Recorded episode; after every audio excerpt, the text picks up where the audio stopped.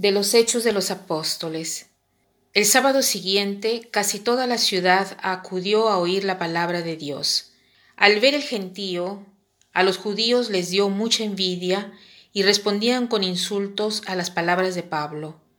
Entonces Pablo y Bernabé dijeron sin contemplaciones, Teníamos que anunciaros primero a vosotros la palabra de Dios, pero como la rechazáis y no os consideráis dignos de la vida eterna, sabed que nos dedicamos a los gentiles. Así nos lo ha mandado el Señor. Yo te haré luz de los gentiles para que lleves la salvación hasta el extremo de la tierra. Cuando los gentiles oyeron esto, se alegraron y alababan la palabra del Señor, y los que estaban destinados a la vida eterna creyeron. La palabra del Señor se iba difundiendo por toda la región, pero los judíos incitaron a los señores, a las señoras distinguidas y devotas y a los principales de la ciudad. Provocaron una persecución contra Pablo y Bernabé y los expulsaron del territorio. Ellos sacudieron el polvo de los pies como protesta contra la ciudad y se fueron a Iconio. Los discípulos quedaron llenos de alegría y de Espíritu Santo.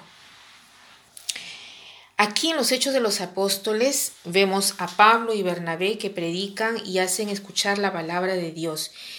Se dice incluso aquí que se reunió casi toda la ciudad de Antioquía para escuchar la palabra de Dios. Se imaginan casi toda la ciudad.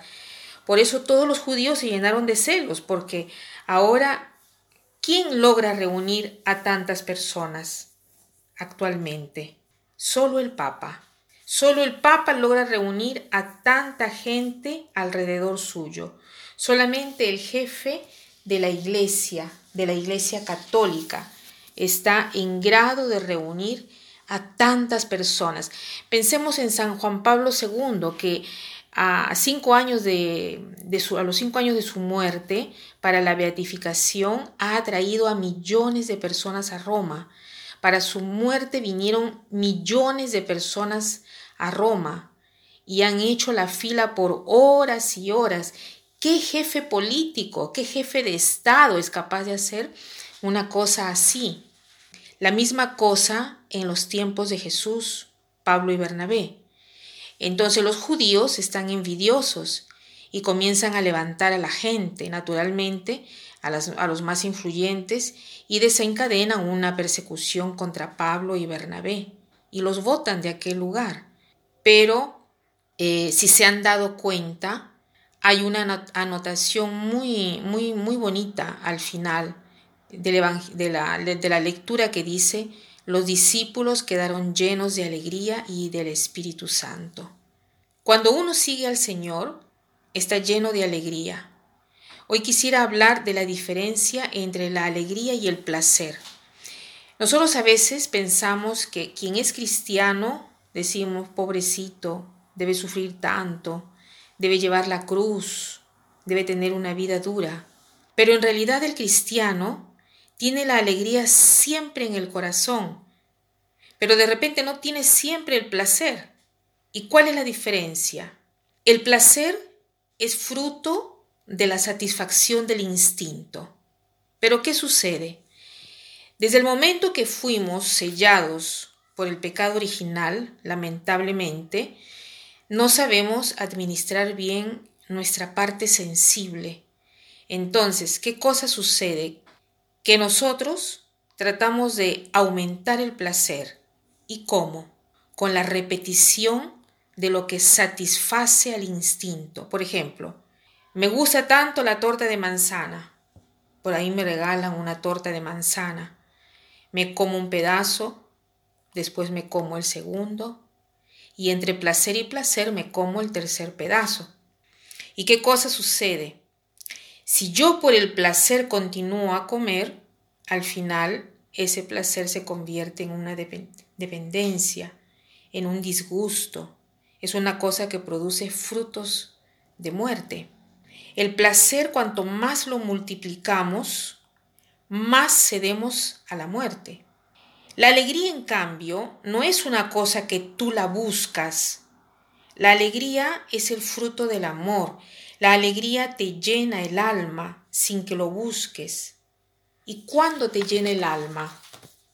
Cuando haces el bien, cuando sigues tu conciencia, cuando sigues lo que está escrito en el corazón, cuando incluso sufres, tienes la alegría en el corazón. Por ejemplo, si yo veo una señora anciana con la bolsa de las compras que he hecho que pesa tanto y yo trato de ayudarla, seguramente sufro porque siento el peso de las bolsas que estoy llevando. Me, me causa cansancio, sufro, pero dentro de mi corazón siento una alegría porque he podido hacer contenta a una persona anciana. ¿Ven esto? El sufrimiento y la alegría van siempre mano de la mano.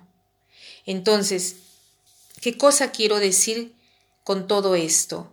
Que nosotros estamos llamados no a multiplicar el placer, porque más multiplicas el placer, más te dedicas a la muerte, te lleva a la muerte y no tienes ni siquiera el placer, porque el placer es sano solo cuando se le da un uso ordenado de la realidad sensible que satisface el instinto. Cuando el uso no está ordenado, el placer produce muerte. En cambio, la alegría no es una cosa que la buscas, sino fruto del amor. Tú no buscas la alegría, sigues el bien y como consecuencia tienes la alegría. Entonces, para terminar, eh, está bien una frase eh, que la digo frecuentemente de Alejandro Manzoni que dice así, si en la vida nosotros pensásemos más a hacer el bien antes que estar bien, estaremos mejor. Si en la vida nosotros pensásemos más a hacer el bien antes que estar bien, estaremos mejor. Que pasen un buen día.